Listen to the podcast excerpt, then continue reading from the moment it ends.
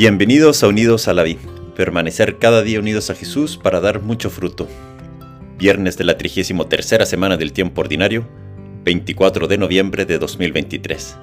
San Andrés Dunlac y compañeros mártires. Evangelio de nuestro Señor Jesucristo según San Lucas, capítulo 19, versículos 45 a 48.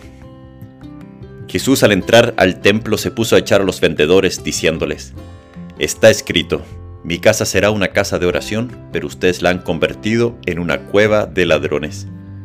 Y diariamente enseñaba en el templo. Los sumos sacerdotes, los escribas y los más importantes del pueblo buscaban matarlo, pero no sabían cómo hacerlo, porque todo el pueblo lo escuchaba y estaba pendiente de sus palabras. Palabra del Señor. Gloria a ti, Señor Jesús. Ya estamos a dos días de la gran fiesta de Cristo Rey Qué regalo ser parte de este reino del cual Jesús es rey. Qué gran ejemplo de este rey que no está encerrado en su trono, en su castillo, sino que como vemos en el Evangelio de hoy, viene al templo. Y ese templo somos cada uno de nosotros. San Pablo señala, ¿no saben que son templos de Dios y que el Espíritu Santo vive en ustedes? Jesús nos quiere hacer su casa de oración, nos quiere enseñar diariamente. Una casa en donde su dueño no está o no le importa lo que ocurre, es normal que dentro de poco tiempo se vuelva sucia, abandonada. Los ladrones que merodean ya se den cuenta de que pueden entrar. Hasta los animales comienzan a entrar. En las vacaciones, en mi tiempo de seminario en Estados Unidos, íbamos al norte del país, a Vermont, a unas cabañas a orillas de un lago en medio de un bosque. Me acuerdo que teníamos que estar muy atentos en la cocina a los animales que vivían en el bosque. En la noche había que dejar bien cerrada la cocina, o si nos descuidábamos, era normal en la mañana ver a un racún o mapache comiéndose la carne descongelada, o encontrarse algún gato, o bicho, o ratones, o gran cantidad de zancudos en la cocina. Y se ocurría en la mañana había que sacarlos, poner orden, limpiar de nuevo la cocina. En nuestras vidas puede ocurrir algo semejante.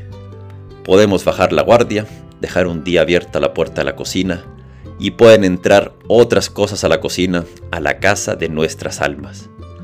Pueden entrar vendedores en nuestras almas que comparten lugar con Dios en el centro de nuestras vidas. Esto ocurre cuando dejamos entrar la mediocridad, el conformismo, la rutina, la indiferencia, y empiezan a hacer lucha contra esa presencia de Jesús que quiere ser fuego, la pasión que Jesús quiere traer en nuestras vidas, la alegría profunda.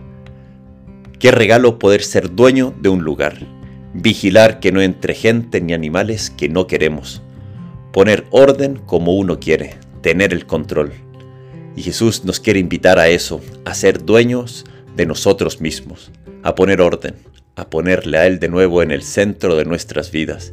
Y si entraron cosas que no queríamos, a la mañana siguiente poner orden, limpiar, dejar entrar a Dios de nuevo.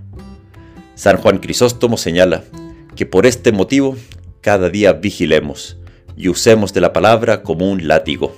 Echemos fuera de nuestras almas toda clase de inclinaciones torcidas, a fin de que podamos ser algún día partícipes de la ciudad celestial.